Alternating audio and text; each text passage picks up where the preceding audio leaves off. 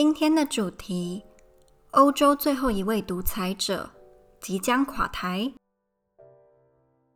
Lukashenko 是一位从1994年领导白罗斯，也就是白俄罗斯的中文官方翻译，到现在的白罗斯总统。他也准备参加第六次的总统选举，即将在八月九号举行。在二零一五年，Lukashenko 以八十四 percent 得票率赢得总统选举。他常因为压迫反对人士而受国际批评。白罗斯还保留所谓的秘密警察，称为 KGB，常被发现骚扰独立记者跟反对政府的人士。Lukashenko 宣称，许多白罗斯总统候选人都跟俄罗斯有关系。但其实他自己也被认为跟俄罗斯交好，直到现在。俄罗斯一直被视为目前白罗斯政府的资助者，但因为两国经济情势变得比以前更加紧张，俄罗斯似乎没有像以前提供卢卡申科这么多的经济支援。卢卡申科统治下的白罗斯跟苏联统治时期差异并没有太大，媒体依旧被管制，反对人士被秘密警察所压迫。在今年六月，十个城市里举行的游行也爆发一系列的警方介入跟逮捕。两位卢卡申科的反对人士如今也在秘密警察的管制里，其中包含一位 YouTuber。非政府人权组织 Viasna 指出，在某次周六游行当中，至少一百二十人被拘捕。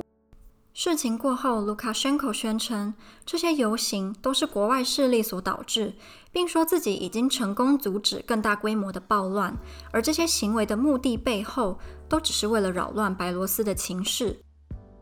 Babliko 是卢卡申科在总统选举中的最大对手。Babliko 的团队说，他们已搜集了四十二万份支持者的签名，超过了标准的十万。但 Babliko 女朋友表示，她在某个星期四被秘密警察所拘留，说是因为逃漏税。但 Babliko 的律师根本见不到 Babliko。Babliko 并不承认对他的任何指控，并认为这些都是带有政治目的的行为。白罗斯并没有非常值得信赖且独立的政治选举。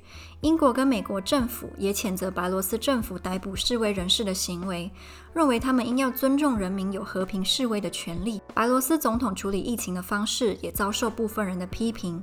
被问及该不该封城时，他的回答：“那我们该吃什么呢？”卢卡申科的支持者有一大群来自出生于一九四零至五零年间的人，他常用二战有关饥饿和情感上重创的回忆来吸引他们，但对于年轻世代，这招已经逐渐不管用了。卢卡申科的团队习惯以电视节目和报纸做宣传，没有认清越来越多人观看网络新闻和使用社群平台来参与政治。卢卡申科能够多有效地吸引选票，也成为这次关注的焦点。以下是一段在白罗斯社群上疯传的文字，来自于对这次游行跟抗议卢卡申科的活动中具有影响力的一位人士。瓦列里·塞普卡洛，他是白罗斯高科技园区的创始人。该园区对于东欧 IT 产业有不可忽视的影响。I dream of a country where people own property, where people openly, freely, and without fear can express their opinion. A country where vulgarity and rudeness will be eliminated from the political leadership, to wealth and prosperity. 大家有机会可以多关注白罗斯的情势以及八月的总统选举。如果你对于今天的主题有任何想法，欢迎到我的 Instagram Little Girls Life in Poland 或脸书粉砖小小的波兰暴走生活。今天讨论到的文章全部都会放在脸书跟 IG 供大家阅读，也非常欢迎大家分享。那我们下支 Podcast 再见。